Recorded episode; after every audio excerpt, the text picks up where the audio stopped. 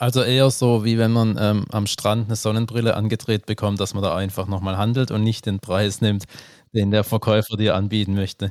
Fabio, auf, komm jetzt, es geht los. Ja, Ju, entspann dich mal. Wir verleihen deiner Baustelle das gewisse Etwas. Alle Informationen für dich als Bauherr gibt's bei uns. Der Höfliche und der Baustein. Heute geht es ums Betongold. Denn Immobilien gelten als krisensicher, wertbeständig und als interessante Möglichkeit zum Vermögensaufbau. Zumindest war das mal so. Einer, der da noch dran glaubt, ist unser heutiger Gast Mike. Mit ihm sprechen wir aus der Perspektive einer Person, die Immobilien auf dem Weg zur Altersvorsorge und zum nachhaltigen Vermögensaufbau nutzen will. Wie kann man an dieses Thema rangehen? Welche Gedanken und Erfahrungen hat er dazu? Mike, wir nennen dich Immobilienhai. Wie geht's dir? Und stell dich doch mal bitte kurz vor. Hi, also ich bin Mike. Ich freue mich, dass ihr mich heute eingeladen habt und dass ich da sein kann. Und ähm, ich bin 26, lebe in Berlin und war vorher, bin jetzt aktuell in der Finanzbranche und war davor aber in der Immobilienbranche. Als Immobilienbewerter habe ich drei Jahre gearbeitet, bei mittlerweile einem der größten Immobilienhäuser sozusagen Deutschlands McMakler war das und dementsprechend habe ich jetzt auch, wenn ich die Branche gewechselt habe, immer großes Interesse an Immobilien gehabt und mhm. dementsprechend, da ich in der Finanzbranche arbeite, viel mit Geld zu tun habe, setze ich mich auch mit dem Vermögensaufbau auf. Äh, auseinander und dementsprechend habe ich mich dann dazu entschieden, das Ganze auch durch ähm, Diversifizierung mit Immobilien zu machen. Und Sehr gut. Weil ich. Welche, Para welche Parallelen hast du zum High Mike? zum High, das ist wahrscheinlich diese Thematik, Miete etc., ob das alles äh, fair zwischen Mieter und Vermieter ist. Weiß nicht was. Ich würde mich jetzt nicht direkt als High bezeichnen, aber naja, so sieht man es in der Gesellschaft ja immer. Die Leute, die vermieten, die wollen immer die höchsten Renditen haben und so weiter, was ja in irgendeiner Weise stimmt. Aber letztendlich kann man das auch sehr fair und äh, ausgeglichen machen für beide Parteien. Das ist wichtig, ja. Ähm, ich glaube, die wenigsten sind tatsächlich noch so, dass sie das fair und ausgeglichen machen, wobei ich gestern erst wieder ein Beispiel gehört habe, wo es wirklich auch extrem fair ist vom Vermieter zum Mieter. Du hast gerade gesagt, du bist in der, ähm, also du kommst aus der Immobilienbranche beruflich und bist jetzt mehr in das ähm, Finanz, in der Finanzwelt unterwegs. Genau. Das sind ja eigentlich schon zwei wirklich ähm, so, wenn man jetzt Thema Altersvorsorge oder Vermögensaufbau anschaut, dann sind ja das eigentlich so die zwei großen Säulen, wo man sich ja nicht entscheiden muss, aber wo man es, sage ich mal, wählen kann. Genau, also definitiv. Und wenn man eben so wie ich äh, mit beiden Parteien, also mit beiden Branchen zu tun hatte, dann realisiert man halt relativ schnell, äh, man sollte nicht, äh, wie man so schön sagt, alle Eier in ein, äh, in ein ach, wie heißt es denn? Nest. In ein Nest legen, sondern schön diversifizieren. Und vor allem beim Finanz, also für mich persönlich, da sieht jeder anders, ähm, möchte ich das eben in dem Fall genauso machen. Ein Teil über verschiedene Assets wie Aktien, ETFs und ein Teil über Immobilien. Und das Schöne bei Immobilien, weswegen ich das eigentlich gerne jedem an Herz lege, ist halt dieser schöne Bereich, dass man Fremdkapital nutzen kann. Ja, das heißt, man kann mit deutlich geringeren Summen größere Immobilien auch kaufen, wenn das Eigenkapital im Verhältnis passt, hat da einen schönen Fremdkapitalhebel und kann dadurch auch schöne Renditen erzielen und gleichzeitig aber auch noch äh, in anderen Assets investieren. Aber man hat einfach diese eine Sache, die sonst nirgends gibt. Niemand gibt einem Geld, um Aktien zu kaufen, aber jede Bank freut sich über einen soliden äh, Kunden, der in Immobilien investiert. Und dementsprechend finde ich es sehr wichtig, dass man sich mit der Thematik auseinandersetzt. Und da möchte ich heute, heute einen kleinen Einblick geben, wie man an die ganze Sache herangehen kann. Top, ja. Ich glaube, das sind tatsächlich die, die, das, was mich auch immer daran interessiert oder was ich auch da immer bei Immobilien eigentlich echt interessant finde. Du kannst einfach mit Fremdkapital ähm, dein Kapital aufbessern. Genau. Und das finde ich super spannend. Wo stehst du denn aktuell heute, jetzt, wenn wir uns jetzt halt mal heute wirklich auf die Immobilien fokussieren? Also jetzt aktuell habe ich meine erste Immobilie Anfang des Jahres gekauft, wo ich noch glücklicherweise noch ganz passablen Zinssatz gekriegt habe und bin gerade dabei, die zweite Immobilie zu kaufen, wo ich jetzt in zwei Wochen den nächsten Notartermin habe. Und dementsprechend jetzt beim zweiten Objekt gerade dran, da steht jetzt eigentlich so gut wie alles, das ist relativ sicher. Und dann nächstes Jahr werden wir weiter sehen, wie sich der Markt entwickelt. Wie man sieht, der ist ja aktuell sehr im Wandel. durch die gestiegenen Zinsen, demografisch und so weiter tut sich zurzeit auch einiges. Also man ist gerade in einer sehr speziellen Lage, aber auch da kann man deutlich, äh, man kann Objekte finden, die gut sind, die sich lohnen und auch wenn jetzt die Zinsen gestiegen sind, heißt es überhaupt nicht, dass Immobilien nicht mehr nachhaltig sind oder man da nichts mehr machen kann. Man muss einfach nur wissen, wie man an die ganze Sache herangeht und äh, dann kann man da immer noch gute Objekte finden ne? und gute Investments und gute Renditen erzielen. Du wohnst ja, du wohnst ja in Berlin, ne? Genau. Sind die zwei Immobilien dann auch in Berlin oder? Nein, definitiv nicht. Okay. Denn genau da ist ja das Problem in Immobil äh, Immobilien. Also du hast unterschiedliche Standorte und da fängt es schon an, wenn man sich mit der Thematik auseinandersetzt, wo möchte man zum Beispiel seine Immobilien haben. Als erstes überlegt man sich ja, ob man ähm, Immobilien für sich privat haben möchte, also um selber darin zu wohnen oder als Kapitalanlage. Ich lebe in Berlin, das heißt in Berlin sind die Preise astronomisch du hast eine viel zu hohe Nachfrage und ein geringes Angebot. Das heißt, du hast auch eine extrem schlechte Rendite. Das heißt, alle Wohnungen, die, oder jetzt, ich gehe mal von Wohnungen per se aus, die bis 2014, äh, vor 2014 gebaut werden, ja, gehen unter den Mietenspiegel in Berlin. Das heißt, du hast relativ geringe Mieten auf extrem hohe Kaufpreise. Das heißt, äh, du hast schlechte Renditen, also lohnt sich nicht. Das heißt, ich würde auch privat keine Wohnung kaufen hier, die 300.000, 400.000 Euro kostet für 40 Quadratmeter. Wenn du dann an die Bank aktuell bei 3% Zinsen dann für Darlehen und Zins, äh, sagen wir mal 1000 bis 1200 Euro an die Bank zahlst, und gleichzeitig aber eigentlich deine Mietrendite vielleicht bei 500, 600 Euro liegen würde. Da zahlst du einfach so viel oben drauf, dass es sich nicht lohnt. Also habe ich mich auch mit dem Thema auseinandergesetzt. Was mache ich? Ich möchte in Immobilien investieren, möchte aber nicht in Berlin im überteuerten Markt kaufen. Also muss ich mich breit aufstellen und erstmal diesen Gedanken hinter mir lassen. Ich kaufe das Objekt direkt fünf Minuten, GW, äh, fünf Minuten von mir entfernt mhm. und kann da mir alles angucken, sondern ich habe deutschlandweit angefangen zu recherchieren. Und wenn man eben an dieses Thema herangeht, sollte man sich Gedanken machen, wie mache ich das? Man muss ja erstmal bis grundlegendes Wissen aufbauen. Da empfehle ich dann beispielsweise Open Source, Internet, YouTube. Es gibt so viele Möglichkeiten, auch wie jetzt wir hier im Podcast, wenn wir darüber reden, mhm. äh, einfach mal grundlegendes Wissen sich anzueignen. Und wenn ich mit anderen Leuten darüber rede, die auch in Immobilien investieren, es ist ein wesentlicher Unterschied, ob du äh, eine Immobilie als Kapitalanlage siehst oder ob du eine Immobilie als Privatperson hast. Das heißt, die Immobilie als Kapitalanlage hat ganz andere Kriterien, nach denen du schaust. Beispiel, du musst nicht mal zwangsläufig selber drin wohnen wollen. Ja, also ob sie dir vom Schnitt gefällt oder so weiter. Viele sagen, kauf dir nur Immobilien, äh, die dir selber persönlich gefallen, wo du dir vorstellen kannst, drin zu wohnen. Aber eigentlich ist das die falsche Ansicht als, Kapit als Investor, weil es geht dir um den Standort, es geht dir um die Lage, es geht darum, ob das Objekt wirklich gut vermietbar ist und ob auch die Rendite passt. Und da musst du halt entsprechenden Mieter dazu finden. Aber wer richtig recherchiert, sich informiert, äh, der kriegt das eigentlich auch problemlos hin. Ich finde es total interessant, was du alles sagst, aber eine Frage ähm, habe ich noch, bevor du da weiter, vielleicht kommst du auch noch dazu, aber ja. kannst du das sagen, wo die Wohnungen sind? Also kannst du darüber sprechen? Klar, natürlich. Also äh, meine erste Wohnung habe ich in Esslingen gekauft, Aha. also in Stuttgart unten. Ich komme ja ursprünglich aus Stuttgart. Mhm und hatte da sozusagen über Connections die Möglichkeit, einen guten Deal zu machen, wo ich die Lage kann, wo ich unter Marktwert kaufen konnte.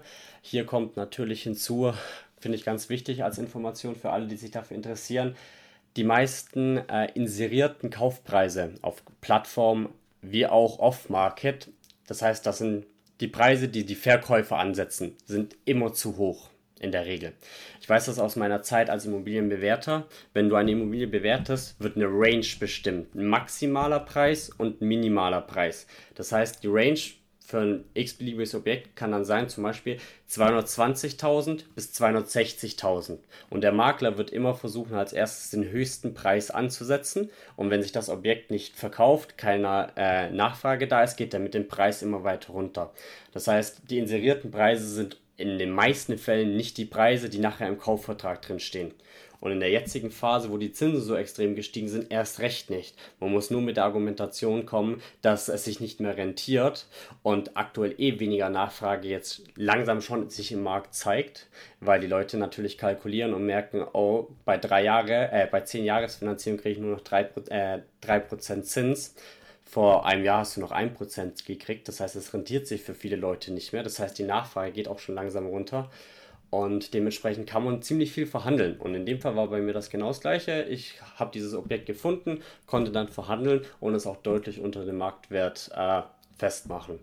Und dadurch hat sich das Ganze dann als ein sehr interessantes Investment ähm, herausgestellt und ich habe das gemacht. Und da war auch eben am Anfang die Überwindung da. Ne? Man muss hier wirklich, das ist am Anfang der Punkt. Viele Leute denken, ah, das ist so kompliziert, das hat so viele Aspekte, das ganze Immobilienthema.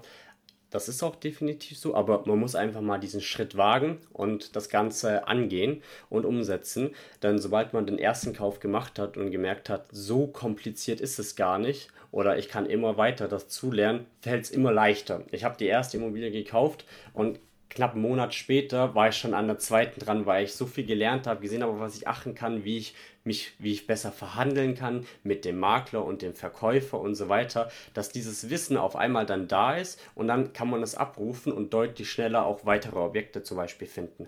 Und somit habe ich das zweite Objekt in Chemnitz gefunden. Also ich habe Esslingen und Chemnitz jetzt als Standorte, die beide, das eine eher Wertentwicklung, das andere eher sehr gute Mietrendite im Vergleich zum Kaufpreis. Okay. Vielleicht erklärst du das nochmal, weil ich glaube, das sagt nicht jedem was, was, jetzt, was man unter ja. Wertentwicklung und Mietrendite versteht. Genau, also es gibt äh, ein schönes Beispiel für Berlin beispielsweise. Viele Leute kaufen Immobilien in Berlin, die haben keine besonders gute Mietrendite, aber eine gute Wertentwicklung. Das heißt, die Leute setzen da, oder wenn du es jetzt rein als Investor siehst, gehen, darauf, äh, gehen davon aus, dass sie das Objekt in zehn Jahren beispielsweise beispielsweise äh, teurer verkaufen können, dass sie ihre Rendite durch Kauf plus Nebenkosten hast du deinen Kaufpreis nachher und dass du es später um einen gewissen Satz teurer verkaufen kannst. Nach zehn Jahren sind Immobilien, wenn man sie als Privatperson kauft, steuerfrei. Das heißt, ich nehme an, ich kaufe eine Immobilie für 400.000 mit Nebenpre äh, Nebenkosten für 430.000 und ich gehe davon aus, dass ich sie in zehn Jahren für 500.000 verkaufen kann dann kann ich 70.000 Euro steuerfrei verdienen.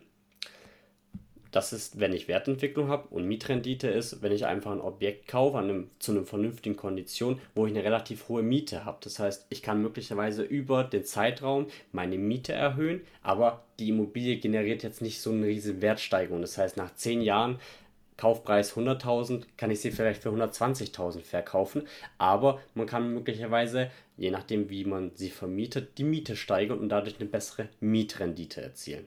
Das heißt, da gibt es unterschiedliche Strategien. Es gibt bei Immobilien sowieso sehr viele verschiedene Strategien, wie man in den Markt investieren kann. Aber das ist sehr ähm, breit kann man sich da aufstellen. Ich glaube, das würde heute den Rahmen sprengen. Wir müssten, glaube ich, erstmal so, wie geht man an diese ganze Thematik genauer ran? Besprechen. Ja, absolut. Also wie du schon sagst, da kann man echt tief abtauchen, was auch wahnsinnig interessant ist. Ähm, genau, du hast gerade gesagt, du bist jetzt gerade an der zweiten Immobilie dran, aber ja, wie, wie geht man denn dann ran oder wie bist du denn daran gegangen? Genau, also wie ist es denn? Also ich denke, am Anfang ist die Eintrittsbarriere extrem hoch, weil äh, man muss sich möglicherweise als erstes verschulden, man muss einen Kredit aufnehmen und so weiter. Das heißt, erstmal muss man sich darüber bewusst machen, was möchte man machen, was ist sein Ziel. In meinem Fall war schon mal ganz klar, in erster Linie wollte ich Vermögensaufbau mit Immobilien machen, um meine Rente sozusagen zu sichern.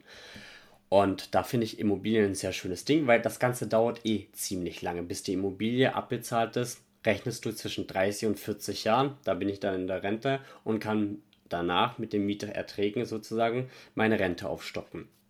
Also war das die grundlegende Idee. Das heißt, ich habe mich dafür entschieden, ich möchte in Immobilien investieren als Kapitalanleger. Ich komme schon aus dieser Branche, also ich habe mich schon viel mit Immobilien auseinandergesetzt.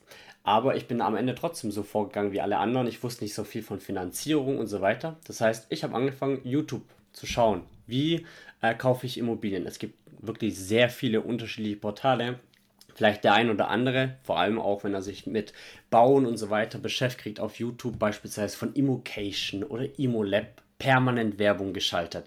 Nervt viele Leute, aber tatsächlich ist da ziemlich viel kostenloser Content dabei, den man abrufen kann und der einen Mehrwert gibt. Man kann sich dafür dann natürlich noch entscheiden, Geld auszugeben. Und da sage ich auch ganz klar, wer erfolgreich bei der ganzen Thematik sein möchte, dem muss klar sein, wer später 300.000, 400.000 Euro für eine Immobilie ausgeben will, dem sollte es nicht zu schade sein, beim Research am Anfang schon die ersten 100, 200 Euro in die Hand nehmen zu können. Das heißt, sich bei den Immobilienplattformen anzumelden und zu bezahlen, dass ich alle Objekte sehe. Es ist nämlich beispielsweise so bei Immo, äh, Immo Scout oder Immowelt, dass du die Top-Objekte nicht siehst in den ersten sieben Tagen, weil sie nur für zahlende Kunden gezeigt werden. Da sind viele Objekte, die gut sind, schon einfach weg, weil die Bezahlkunden sie erst da sehen. Das heißt, wer sich mit der Thema Thematik wirklich auseinandersetzen möchte, dem muss klar sein, man muss sich viele informieren, Wissen aufbauen und schon beim Wissensaufbau auch mal Geld in die Hand nehmen für ein Buch, möglicherweise für einen Videokurs oder eben durch Beratung, sich beraten lassen, aktiv zu einer Finanzberatung gehen, ich möchte Immobilien kaufen und so weiter, wo vielleicht schon das äh, Beratungsgespräch am Anfang möglicherweise ein bisschen Geld kostet.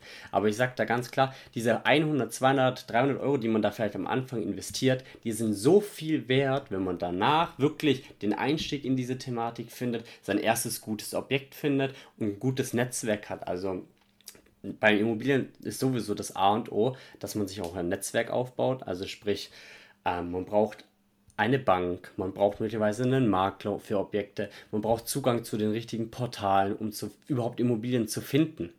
Ja, das heißt, du hast schon eine hohe Einstiegshürde, aber wenn du die überwindet bekommst und so diesen aktiven Schritt gehst und sagst, ich setze mich jetzt damit auseinander, dann baut sich das alles von ganz alleine auf, meiner Ansicht nach. Und dann kann man auch hier wirklich äh, gute Dinge finden, also gute Objekte finden. Absolut, ja. Kurze Frage, hast du auch denn, da gibt es ja, wie du schon sagst, da gibt es ja Masterclasses und was weiß ich, was da alles angeboten wird. Hast du da auch irgendwo ja. mal ähm, teilgenommen? Nee, also Masterclass und solche Sachen habe ich nicht gemacht, aber ich habe sehr viele von diesen Videos okay. von unterschiedlichen Anbietern selber konsumiert, mhm. habe mir dann einfach den schwereren Weg gemacht. Ich habe halt versucht, alle Informationen selber rauszuschreiben und zu recherchieren und dann, was dort dir sozusagen empfohlen wird, musst du dann halt im Normalfall selber machen. Okay, du findest heraus, äh, wo finde ich die beste Bank? Check24 gibst, äh, wenn du ein Objekt gefunden hast, deine Daten ein. Dann äh, versuchst du selber raus zu vergleichen, suchst dir erstmal deinen Finanzierungsberater. Dann findest du ein Objekt, musst du halt selber lernen, wie schreibe ich Makler an und so weiter. Aber ich habe auch von unterschiedlichen Anbietern zum Beispiel äh, Kalkulationstools, die ich nicht selber bauen wollte, gekauft, weil es ein unglaublicher Zeitersparnis ist. Wenn ich alle Daten von einem Objekt, das ich finde, eintragen kann und danach ausgespuckt bekomme, okay, mit den und den Daten kriegst du die und die Eigenkapitalrendite, Mietrendite, nach so und so vielen Jahren ist das Ding abgezahlt und das Wichtigste, so und so viel Steuern musst du zahlen. Das vergessen nämlich ganz viele Leute immer, äh, die Steuern zu berücksichtigen.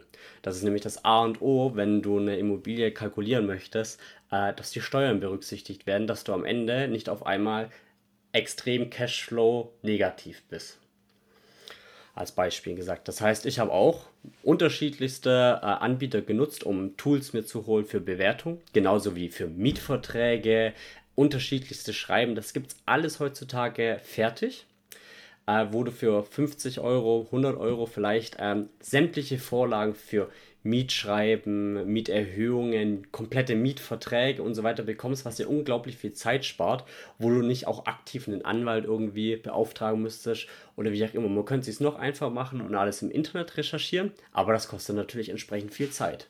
Das heißt, wer nicht jetzt jeden Tag nach der Arbeit zu Hause sich hinsetzen will, kann sich das Leben einfacher machen und einfach ein bisschen Geld in die Hand nehmen und diese ganze Vorarbeit, dieses Research, was kann man als komprimiert dieses Wissen einfach erwerben. Und ich denke, wer später mal 300.000 Euro ausgeben will, für den sind die 50 Euro, 60 Euro für die Tools ist kein Geld im Verhältnis zu dem, was man später ausgibt und was man verdienen kann mit dieser Thematik. Wie lange hast du, also wie waren die Zeitspanne von der Lernphase, äh, wo du das alles selber beigebracht hast, sozusagen, bis zu deiner ersten Immobilie, dass man das mal ungefähr so einschätzen kann? Ich glaube, da bin ich ein schwieriges Beispiel, weil ich habe ja schon drei Jahre in der Immobilienbranche gearbeitet mhm. und habe bewertet, aber da habe ich zu dem Zeitpunkt selber noch gar nicht dran gedacht. Ich habe mhm. diese Thematik sehr interessant gefunden und konnte mir schon bewertungstechnisch sehr viel Wissen aneignen. Äh, aber aktiv war es dann auch wirklich erst so, als ich das Eigenkapital zusammen hatte und gesagt habe, jetzt möchte ich kaufen. Und dann habe ich aktiv anderthalb, zwei Monate mich mit der gesamten Thematik auseinandergesetzt und dann habe ich gesagt, jetzt mache ich es. Hier muss man aber halt auch wirklich differenzieren. ich arbeite in einem Beruf, in dem man tagtäglich einfach Entscheidungen treffen muss und zu denen stehen muss. Und dieses, diesen Schritt zu sagen, ich mache das jetzt, das fällt vielen Leuten eben schwierig. Ich denke, wenn man einmal sich dann aktiv dafür entschieden hat, dann ist es wie bei vielen Themen, dann brennt man dafür, begeistert und dann arbeitet man auch mal nach der Arbeit zwei, drei Stunden dafür, sammelt sich dieses Wissen an, das ist dann einmal da und dann setzt man es um. Und sobald du das erste Objekt gekauft hast, das Wissen ist da, dann geht es so viel schneller beim zweiten, äh, dritten und so weiter weil man weiß, auf was muss man achten. Man hat vielleicht schon die Mails für die Makler vorgeschrieben, was man alles erfragen muss, welche Unterlagen braucht man für eine Bank und so weiter. Das heißt, am Anfang ist es wirklich, sich in diese Materie einarbeiten, recherchieren, informieren, äh, Leute, die das schon gemacht haben, befragen und wirklich alles aufsaugen wie ein Schwamm, was nur geht. Und dann heißt es einfach, do it, go for it. Und deswegen empfehle ich auch Ihr müsst nicht anfangen mit einer riesen Immobilie, die 2, 3, 400.000 Euro kostet. Es gibt unterschiedlichste Portale, wo man nutzen kann, um zum Beispiel, auch schönes Beispiel, die heißen ThinkImo. Ist eine Immobilienplattform, die einen Algorithmus hat, mit dem alle Portale, die es gibt, durchsucht werden nach den Suchkriterien, die man festlegt. Das heißt, du suchst dir ein Suchkriterium, ich möchte 60.000 Euro für eine Wohnung ausgeben, ich habe 10.000 Euro Eigenkapital, soll die und die Mietrendite haben und so weiter, gibt man alles in dem Portal an und dann durchsucht diese Webseite für dich. Imo Scout, Imo Welt, eBay Kleinanzeigen, alle Portale und gibt genau auf deinen Suchfilter dir das raus an Objekten, was aktuell online am Markt ist. Es gibt natürlich noch sehr viel offline, aber am Anfang hat man ja noch keine Connection, die möglicherweise Immobilien vorschlägt. Also sieht man nur die Sachen, die online sind. Und da ist es natürlich extrem zeitaufwendig, wenn man selber jedes einzelne Portal absuchen möchte mit seinen Suchfiltern. Also kann man solche Tools nutzen. Gibt es teilweise kostenlos, gibt es teilweise für 20 Euro. Und dann kriegt man alle möglichen Objekte, die genau das erfüllen, was man sich vorstellt und kriegt die aufgelistet. Und dann ist es deutlich einfacher, auch Entscheidungen zu treffen, weil man anhand der Daten sieht, ob es ein gutes Objekt ist oder nicht. Und dann heißt es, let's go, Makler anschreiben, erfragen, was bräuchte ich für eine Bank, Bank kontaktieren und versuchen, das Objekt klar zu machen. Das sind echt äh, wahnsinnig gute Tipps, was du da gibst.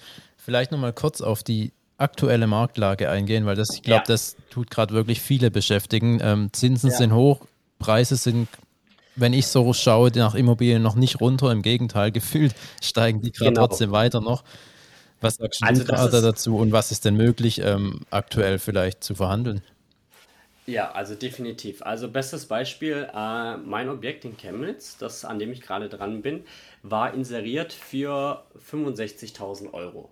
Und ich habe im Kaufpreis nun 55.000 Euro ausgehandelt. Das heißt, 25.000 Euro konnte ich das Ganze runterhandeln das ist meine Range, wo ich sage, sowas ist auf jeden Fall möglich. Viele Leute möchten jetzt am absoluten Peak noch ihre Objekte verkaufen, haben aber das Problem, dass leider in den letzten fünf Monaten die Zinsen extrem angestiegen sind und dadurch viel mehr Leute diese Einstiegshürde haben, weil sie nicht wissen, ob sich das lohnt. Und da kommt wieder dieses Kalkulieren und so weiter in Anspruch. Das heißt, ich würde mir mein Vorgehen, so habe ich es auch gemacht, ungefähr vorstellen, was möchte ich für ein Objekt haben und was für eine Mietrendite. Dann habe ich beispielsweise über entsprechende Tools meinen Suchfilter festgelegt. Ich möchte ein Objekt, maximaler Kaufpreis 100.000 beispielsweise. Ich möchte, wenn möglich, eine Mietrendite von 5% und das ganze Ding soll sich am Ende im besten Fall von alleine tragen. Alleine tragen bedeutet, nach Zinsen und Tilgung bin ich 0 auf 0. Also ich muss selber kein Geld dazu steuern. Das waren meine Suchkriterien. Dann habe ich die Suchkriterien in meinen Tools eingegeben und mir wurden entsprechend viele Objekte vorgeschlagen.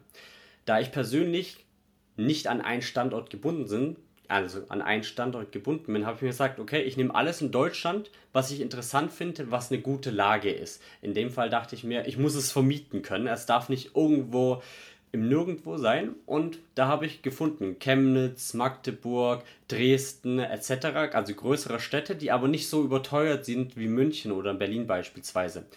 Und wenn man dafür 100.000 Euro sucht, da findet man ziemlich viele Objekte, die zwischen 50.000 und 70.000 Euro kosten.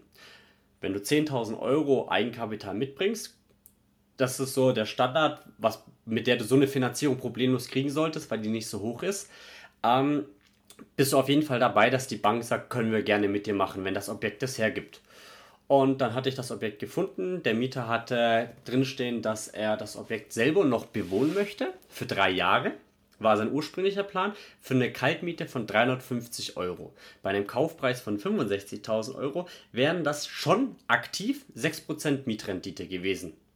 Das heißt, äh, wenn ich das Objekt für 65.000 kaufen würde, mit der Miete, die aktuell vom, also vom Besitzer festgelegt worden wäre, hätte das Ding schon 6% Mietrendite gehabt, also besser als viele ETF-Investments und so weiter.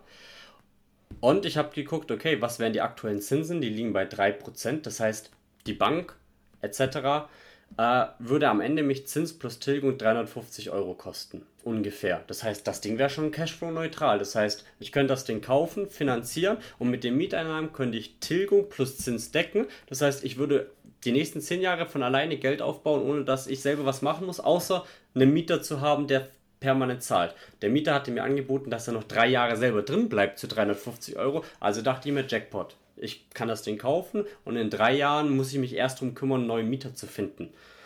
Das war der Grundgedanke. Die Daten haben gepasst. Ich bin nach Leipzig, äh, nach Chemnitz gefahren und habe mir das Objekt angeguckt und dabei festgestellt, dass es in einer ziemlich schönen Region liegt. Und dann haben der Jackpot, der Eigentümer hat mir auch noch gesagt, das Objekt wird über Fernwärme gespeist und sie haben das Gebäude ist in einer Genossenschaft sozusagen und die haben über 20 Jahre ähm, Verträge, was Nebenkosten betrifft. Das heißt, die Nebenkosten sind minimal. Das ist eine 70 Quadratmeter Wohnung und du zahlst 150 Euro Nebenkosten in einer Zeit, wo Gas und so weiter alles extrem am Steigen ist und die Verträge sind fest, das heißt, die Nebenkosten steigen so gut wenig. Das heißt, es ist ein super Argument, um nachher einen Mieter zu finden, der Geld sparen möchte, weil er einfach nicht das Problem hat, dass die Nebenkosten so extrem schwanken, weil aktuell, man weiß ja, Gas ist äh, teilweise 160 Prozent gestiegen, da kommen viele Kosten auf potenzielle Mieter zu.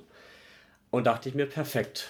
Und dann wusste ich auch noch, okay, das Objekt ist eh zu teuer inseriert. Äh, ich kann da problemlos was raushandeln und habe halt direkt dem Makler geschrieben, wie sieht es denn aus? Ich komme aus der Branche, ich kenne das Vorgehen. Zu welchem Kaufpreis würde denn der Verkäufer minimal verkaufen? Also ich habe sozusagen direkt angefragt, was ist das Minimum, was er dafür haben will? Letzte Preis. Letzter Preis mehr oder weniger. Genauso habe ich das gefragt. Und dann hat er mir gesagt, er will 55.000 haben plus 5.000 zusätzlich, weil das Objekt auch noch sehr gute Instandhaltungsrücklagen hat. Also das Objekt kostet 55.000 und hat 12.000 Euro Instandhaltungsrücklagen, die schon aufgebaut worden sind. Das bedeutet, der Mieter oder der aktuelle Eigentümer hat während äh, des Kaufes, muss er ja immer Geld an die Hausverwaltung zahlen und da werden auch Instandhaltungsrücklagen für das Gebäude sozusagen äh, mit aufgebaut und da sind schon 12.000 Euro da. Das heißt, die kaufe ich mit ein im Kaufpreis, weil die sind da. Das heißt, wenn Investitionen am Gebäude anfallen, werden die aus der Instandhaltungsrücklage gezahlt. Und beim Objekt, das 55 50.000 kostet, sind 12.000 Euro Instandhaltungsrücklage natürlich schon mega. Und da habe ich mich dann auch erstmal gefragt, wie kann es denn sein, dass der, der Verkäufer das Objekt überhaupt verkaufen will? Das ist so ein geiles Objekt. Warum macht er das? Ich habe bis heute die Antwort nicht gekriegt, aber er ist auf all meine Forderungen eingegangen. Ich habe nämlich sogar Anschließend hat er mir dann nämlich gesagt, als ich zur Besichtigung war, äh, er möchte nur noch bis zum Ende des Jahres drin wohnen. Also doch nicht drei Jahre. Und das war für mich natürlich sofort ein Grund, aha, hier kann ich noch irgendwas drehen. Und habe ihm gesagt, dann möchte ich 400 Euro Miete, also 50 Euro direkt mehr. Dann war ich bei 8% Mietrendite. Und er hat gesagt, ja. Und dann war mir klar, okay, er will da raus. Und ich dachte mir, okay, machen wir. Alles eingetütet, Kaufvertrag steht. In zwei Wochen unterschreibe ich das Ding. Und im schlimmsten Fall muss ich mir Ende des Jahres einen neuen Mieter suchen für eine 70 Quadratmeter Wohnung in perfekter Lage in Chemnitz. Also das war Jackpot. Und das funktioniert halt wirklich nur, wenn du dich anfängst mit der Materie also auseinanderzusetzen. Und dann heißt einfach machen. Hingehen, anschauen, versuchen die Leute lernen einzuschätzen und dann Erfahrungswerte sammeln. Einfach mal ausprobieren. Mhm. Sagen, zack, 20% weniger, ist der Verkäufer immer noch dabei. Sagt er nein, sagst du, okay, 15% weniger und versuchst rauszufinden, wo ist es. Aber Fakt ist, die ganzen inserierten Preise aktuell auf den Plattformen sind meiner Ansicht nach viel zu hoch. Da lässt sich so viel aushandeln, weil die Verkäufer natürlich selber unter Druck sind. Äh, viele haben zu 1% finanziert, haben jetzt das Objekt 10 Jahre gehalten ne? und wenn sie keinen Verkäufer finden, ne? Müssen sie es Anschluss finanzieren und haben auf einmal nur noch 3%, aber ihre ganze Kalkulation war mit 1% Zinsen. Das heißt, die können vielleicht sich selber das Objekt selber gar nicht mehr leisten und dementsprechend wollen sie raus und möglichst viel Gewinn noch mitnehmen und keine Verluste. Das kann man natürlich jetzt aktuell, wenn man sich leisten kann, also wenn man Eigenkapital ein bisschen aufgebaut hat, kann man da schon gut verhandeln. Und das muss man auf jeden Fall. Also man darf meiner Ansicht nach nicht das hinnehmen, was einfach auf so einem Portal steht. Das ist nicht wie, wie du gehst in den Supermarkt, da steht dran, äh, die Packung Haribo kostet Euro und du musst einen Euro bezahlen. Das ist wirklich, du musst da du siehst den Preis und dann sagst du, okay, so und so viel Abschlag und musst es lernen halt zu begründen. Das ist also eher so, wie wenn man ähm, am Strand eine Sonnenbrille angedreht bekommt, dass man da einfach nochmal handelt und nicht den Preis nimmt, den Absolut. der Verkäufer Nur, dir anbieten möchte. Das ist echt, das ist echt mega, mega gute Tipps von dir und auch echt super, super Einblicke. Und, und man genau merkt auch so schon, dass du da echt ähm, tief in der Materie drin bist. Ich glaube, wir könnten jetzt noch ewig weiter quatschen, aber lass uns das Denk doch alles nochmal auf. Ich glaube, da kann man echt noch mehrere Folgen drauf machen, wenn wir jetzt auch nochmal auf Finanzierung, Steuern, du hast alles grob angerissen. Ja. Auch nochmal in, auf die, in, in die Suche und, und wie man sich dann überhaupt so eine Immobilie dann schnell und gut ähm, mal ja. rechnen kann und schauen kann, okay, ist es überhaupt lohnenswert oder nicht. Ähm, wir hätten da echt Bock drauf. Gerne. Vor allem auch mit dir gemeinsam den Markt zu beobachten und da immer ein bisschen drüber zu sprechen. Ich glaube, das ist auch so ein Thema, wo wir Leute catchen, wo wir Leute bekommen. Bestimmt, und definitiv. Wir können ja nachher handeln ob wir, ob wir, dich, ob wir dich dafür gewinnen können. Gerne. Sehr gut. Dann danke fürs Zuhören und bis bald. Ciao. Cool, dass du bis hierhin durchgehalten hast. Abonnier doch noch unseren Podcast-Kanal und folge uns auf allen Social-Media-Kanälen wie Instagram, Facebook, TikTok, LinkedIn. Und auf unserer Homepage. Ja, da kann man uns nicht folgen. Ja. Aber besuchen können wir uns trotzdem.